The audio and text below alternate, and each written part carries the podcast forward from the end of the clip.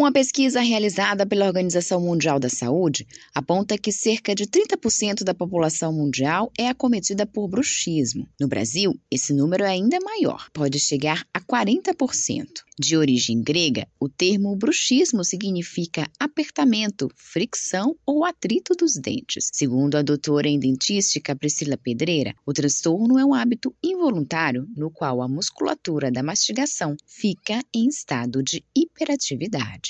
O bruxismo, ele significa aquele apertamento, aquela fricção ou atrito dos dentes, aquele hábito de ranger, de apertar o dente, de serrar. Então, ele apresenta uma atividade muscular mastigatória com movimentos exacerbados.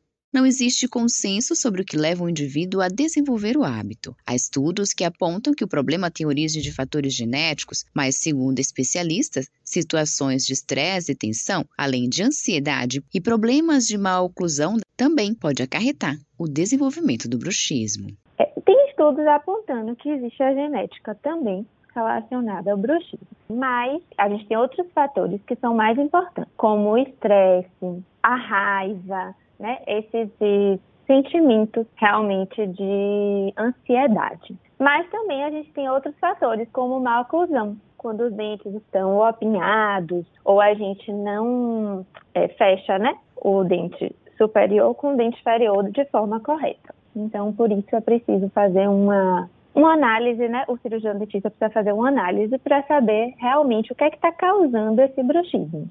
A especialista ressalta que, nesse sentido, fatores locais como a má oclusão dentária está perdendo força, enquanto outros fatores cognitivos e comportamentais, como estresse, ansiedade e traços de personalidade, estão ganhando mais atenção, principalmente pós-pandemia. Realmente, aumentou muito, né, os casos de ansiedade como um todo depois da pandemia. Já vinha aumentando, tanto que antigamente a principal doença era a cárie dentária. Só que com a fluoretação de água, os dentifrícios é, com flúor, a cárie dentária foi diminuindo e esses outros problemas foram surgindo e foram trocando ali, né, a cárie dentária por essas outras patologias.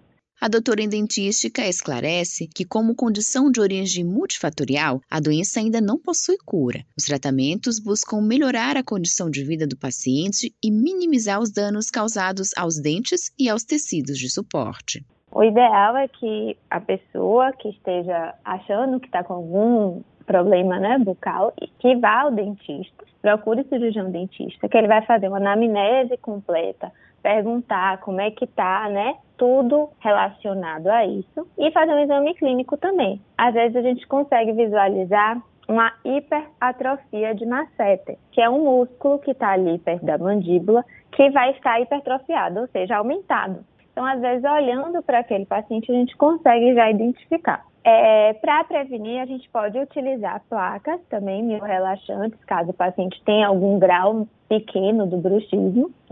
Mas a prevenção realmente é não ter né, esses fatores etiológicos que podem predispor ao bruxismo, que seria o estresse, né, toda essa ansiedade. Para fazer o diagnóstico, é necessário uma avaliação clínica profissional. Em algumas situações, o médico pode solicitar também a polissonografia, um exame em que o paciente é monitorado durante uma noite de sono para verificar como e com qual intensidade os sintomas do bruxismo se manifestam. O correto diagnóstico servirá também como base para um tratamento eficiente.